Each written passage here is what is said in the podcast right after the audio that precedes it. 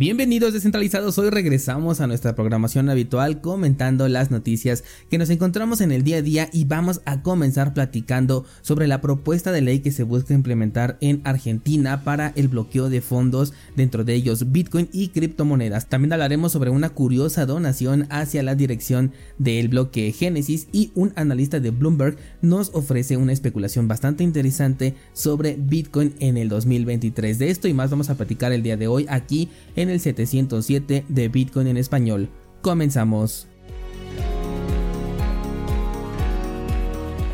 El precio de Bitcoin y en general todo el mercado cripto tuvieron un pequeño repunte eh, lo que fue el domingo y el día de ayer lunes, pero por el momento ya se detuvo, ya no estoy viendo un movimiento tan acelerado. Eh, por ejemplo en Cardano se vio un movimiento un poquito más agresivo, ya fue más de un 20%, de hecho hasta me comenzaron a llegar eh, preguntas de qué había pasado con Cardano y de hecho tuvo una eh, un incremento de actividad en DeFi, que de hecho la semana pasada te comentaba en el análisis que específicamente con Cardano teníamos muy poca actividad en DeFi y sí tuvo un incremento repentino de un momento a otro ahí en ciertas aplicaciones, por lo tanto yo creo que eso también tuvo mucho que ver con este impulso alcista que tuvimos específicamente en Cardano y luego pues acompañado de que todo el mercado tuvo una subida, pues le fue mucho mejor, pero tampoco es un movimiento tan importante. Em, de acuerdo a lo que estoy viendo, es posible que el precio pueda llegar a testear los 18 mil dólares. No le veo mucha intención de, de, superarlos. Y de hecho, me parecería muy interesante que llegara ahí, porque ya tendríamos un tercer toque, un tercer intento por romper este nivel de, de, resistencia desde el momento en el que lo rompió.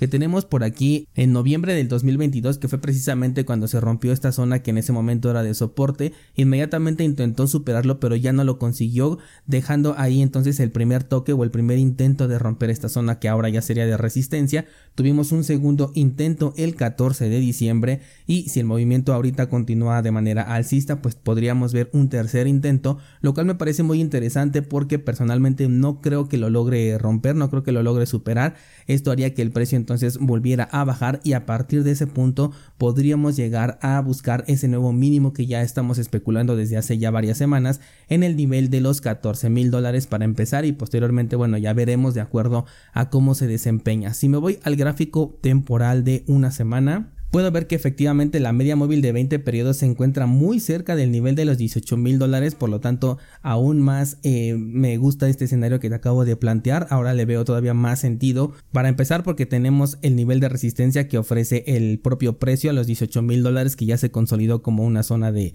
soporte y resistencia dependiendo de dónde venga el precio, y por otro lado porque la media móvil de 20 periodos coincide casi perfectamente con este nivel de precio, por lo tanto yo veo que sí puede eh, funcionar muy bien esta resistencia y ayudarnos a buscar un nuevo mínimo, posiblemente a esos 14 de los que ya te he estado hablando desde hace bastante tiempo. Vamos a dejar hasta ahí el tema del análisis técnico y le daremos seguimiento en caso de que exista algún movimiento interesante y si no, bueno, ya sabes en este momento cuál es la especulación en el corto plazo que estamos eh, manejando. Bien, pues vamos a comenzar entonces primero con esta noticia eh, que me parece muy interesante y es que la dirección a la que cayó el subsidio del bloque Génesis, o sea, la, la dirección que recibió la primera recompensa por minar los primeros bitcoins allá en 2009, ha recibido esta semana una donación. Esto no es para nada extraño porque a manera de, no lo sé, agradecimiento, como quema de tokens, o como lo dice precisamente aquí en la nota, como si fuera un pozo de deseos, la gente a lo largo de estos años ha ido regalando satoshis a esta dirección por la razón que tú le quieras poner. Estos fondos no se pueden mover y se quedan ahí en una dirección que se quedará como un registro inicial de la cadena de bloques de Bitcoin, como el génesis de toda la historia de transacciones de la que hoy formamos parte. Pero bueno, lo interesante de esta nota es que esta donación no fue de polvo como normalmente ocurre, o sea, de centavos, sino que han donado 4 Bitcoins. Estamos hablando de casi 70 mil dólares al momento en que se realizó la transacción el fin de semana. Una cantidad que sorprende, pues eh, considero que hay que poseer una gran cantidad de Bitcoin para animarse a deshacerse de semejante balance o por lo menos para nosotros los minoristas pues sí es una cantidad que nos impresiona, ¿no? Porque incluso podemos aspirar eh, como un objetivo ya retador a tener esta cantidad y en este caso, bueno, pues fueron regalados por no decir quemados ya que estos tokens, estos bitcoins quedan fuera de circulación para siempre. Personalmente nunca he enviado ninguna cantidad a esta dirección y no alcanzo a comprender cuáles serían las razones que podrían motivarte para ello, sobre todo hablando de un balance grande, porque bueno, podemos enviar un microbalance, podemos enviar apenas algunos cuantos satoshis que no afecten a nuestro hold, pero ya una cantidad tan grande sí me deja pensando y lo peor es que no encuentro una respuesta que, que, me pueda satisfacer. Pero de todas maneras me resulta bastante interesante. Te voy a dejar la dirección aquí en las notas del programa para que la puedas verificar directamente en el explorador de bloques que más te guste y puedas visualizar ahí esta transacción que es bastante interesante. Vamos con otra nota y toca hablar ahora sobre un analista de Bloomberg el cual hizo comentarios muy interesantes especulando con Bitcoin en 2023. El analista en cuestión es Mike McGlone y dice que Bitcoin es uno de los activos que tiene mayores oportunidades de recuperación sobre la crisis económica que está golpeando actualmente a los mercados y que todavía le falta. Señala que el potencial de recuperación que tiene Bitcoin es bastante fuerte, aunque no descarta que antes de que tenga esta recuperación, primero visite precios más bajos, debido a que considera que el mercado pues todavía no termina de caer y esto indudablemente pues también le va a afectar al precio de Bitcoin y con esto a todo el mercado cripto también. Normalmente cuando una caída en los mercados tradicionales es fuerte, esta se ve replicada en Bitcoin. La diferencia es la velocidad, tanto en el movimiento como en la recuperación. Una recuperación que en un mercado tradicional puede llevar un par de años o incluso más en Bitcoin, hemos visto como tras unos cuantos meses la recuperación pues ya es evidente. Destaca también que hay una madurez en el mercado, por lo que esto también tendrá su impacto en el precio y es que la volatilidad va a ser menor, nos dice aquí el analista. Ya los movimientos en Bitcoin han dejado de ser tan fuertes como lo eran antes, que aún no se puede comparar todavía por supuesto con el mercado tradicional, pero tampoco ya se puede comparar contra los primeros años de Bitcoin, incluso con lo que a mí me tocó ver en 2017, donde el movimiento del precio era muchísimo más agresivo de lo que es ahora mismo. Ahora ya se ve un poquito más orgánico, tenemos periodos incluso de estabilidad, como de hecho el que tenemos actualmente desde noviembre del 2022 tenemos este periodo de estabilidad y aún no sabemos cuándo se va a romper y los movimientos considerados como un impulso o como un crash, es decir, aquellas velas emergentes ya sea que vayan hacia arriba o hacia abajo, ya no tienen la misma fuerza descomunal que vimos algunos años o que puedes ver todavía en el gráfico si es que no lo viviste. Lo más que podemos recordar es el crash del 2020 que afectó tanto a mercados tradicionales como a los mercados cripto y la recuperación al menos aquí con, con Bitcoin fue bastante rápida desde mi punto de vista. Por último, considera eh, Mike, el analista, que podemos ver un suelo del movimiento bajista que dé fin a la caída de precios y también vamos a ver el inicio del periodo de recuperación de precio de Bitcoin, quien a su vez pues va a contagiar a todo el mercado cripto en general. Con respecto a la posible caída nos entrega precios entre los 10 mil y 12 mil dólares para un suelo. Si te das cuenta, de hecho este panorama coincide bastante con el que te compartí desde la semana pasada y que profundicé el día de ayer en el análisis. De hecho creo que esto ya lo hemos manejado desde el año pasado, en el último episodio que publiqué antes de irme de vacaciones.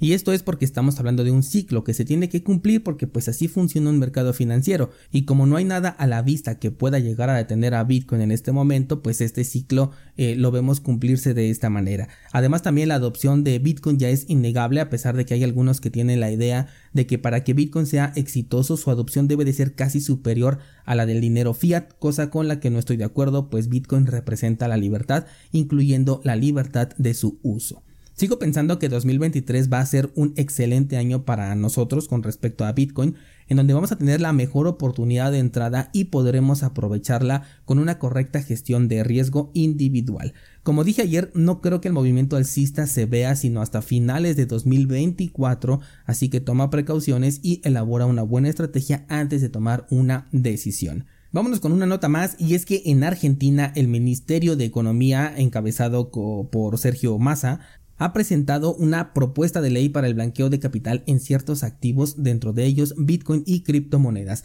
Esto significa realizar la declaración voluntaria de posesión de estos activos y pagar los correspondientes impuestos con ciertos beneficios, como por ejemplo un impuesto reducido o preferencial por pronto pago y también la condonación de los impuestos derivados de las ganancias entre la compra y la venta de estos activos que hasta el momento pues no se haya realizado. Las condiciones para mm, eh, esta declaración son que tengas depositados los activos en instituciones bancarias reguladas, aunque para Bitcoin y criptomonedas esto no va a aplicar, al menos no todavía. Esto evidentemente hizo saltar las opiniones en redes sociales, por un lado diciendo que precisamente cripto existe para eso, para no tener que blanquear su dinero ni tampoco para pagar impuestos. Cosa con la que no estoy de acuerdo, o sea, con que este sea el objetivo de la existencia de cripto. Y por otro lado, algunos defendieron esta propuesta diciendo que de esta manera habría menos estafas, lo cual sabemos que no es cierto, además de que el impuesto inicial por pronto pago del 2% pues también tuvo eh, gente que la aplaudiera como si fuera un regalo eh, debido a que es una cantidad muy baja.